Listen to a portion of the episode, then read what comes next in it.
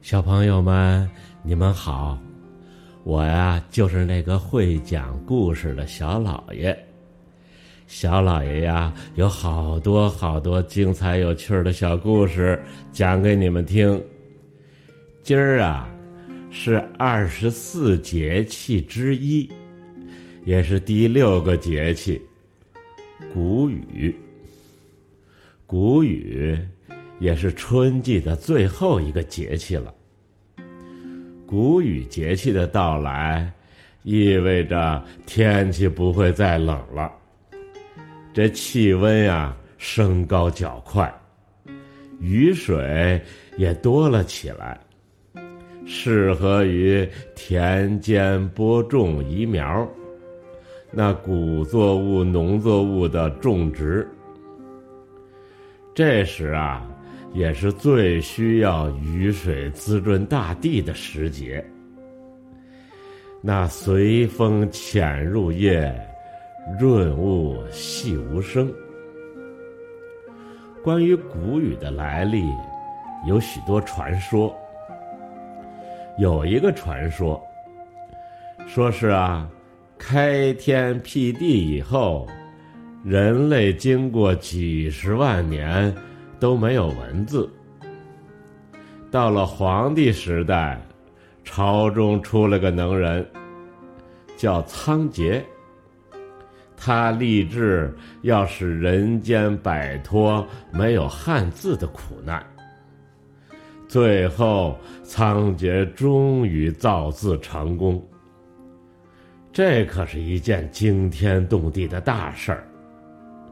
皇帝诏令，号召天下臣民共同学习之。这一天呀，下了一场不寻常的雨。那天下落下了无数的谷米，所以这天就叫谷雨了。还有很多的传说。无非都是期盼丰收的美好心愿。其实谷雨啊，顾名思义，就是播谷降雨的意思。雨露滋润，谷物壮嘛，故称谷雨。谷雨这天，我国各地有着不同的习俗。我国北方沿海一带的渔民，这天都祈求海神保佑，出海平安，鱼虾丰收。举行那隆重的祭海活动，向海神娘娘敬酒，然后扬帆出海捕鱼。这习俗已经延续了两千多年了。山西、陕西一带还有禁蝎的习俗，就是那蝎子。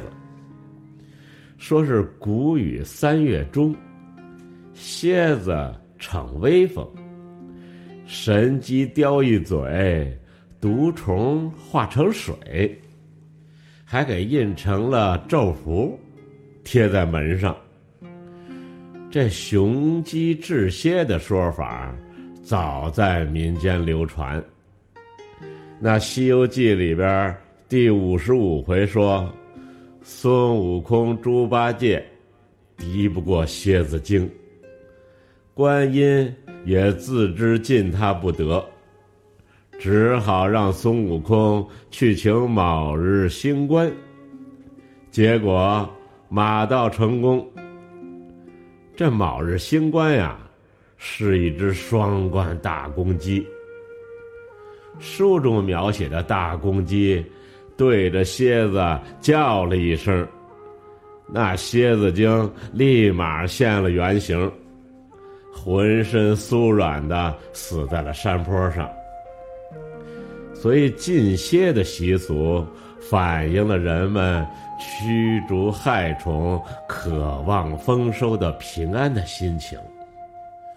谷雨前后啊，也是牡丹花盛开的时节。那山东、河南、四川等地还在这天举行牡丹花会。西北地区也有用那桃花水洗浴的，说是能消灾避祸。苗族地区还举行那爬坡节，那是一年一度特有的择偶恋爱的欢聚盛会。北方谷雨有吃香椿的习惯，稻香村的春芽点心只有谷雨这天才有卖的香椿。被称之为树上青菜，具有提高免疫力、健胃、理气、止泻、润肤、抗菌消炎的功效。我国南方谷雨这天是采摘茶叶的佳时，谷雨茶。是谷雨这天采的鲜茶做成干茶，那才是正宗的谷雨茶。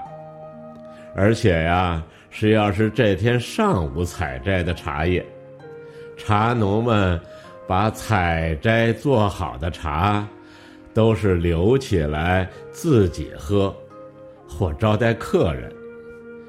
那茶水色泽青绿。滋味鲜活，香气宜人。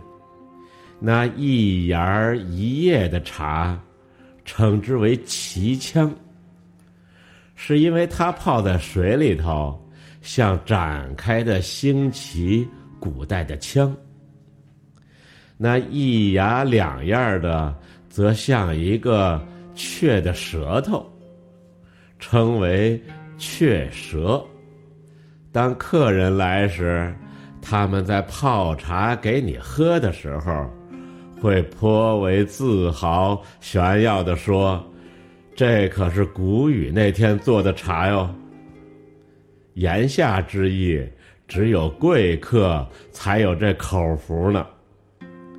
怪不得中国茶叶协会等有关部门提议。将每年的农历谷雨这天作为全民饮茶日呢。今儿啊，小老爷先讲到这儿，明儿小老爷呀，接着给你们讲有趣儿的故事。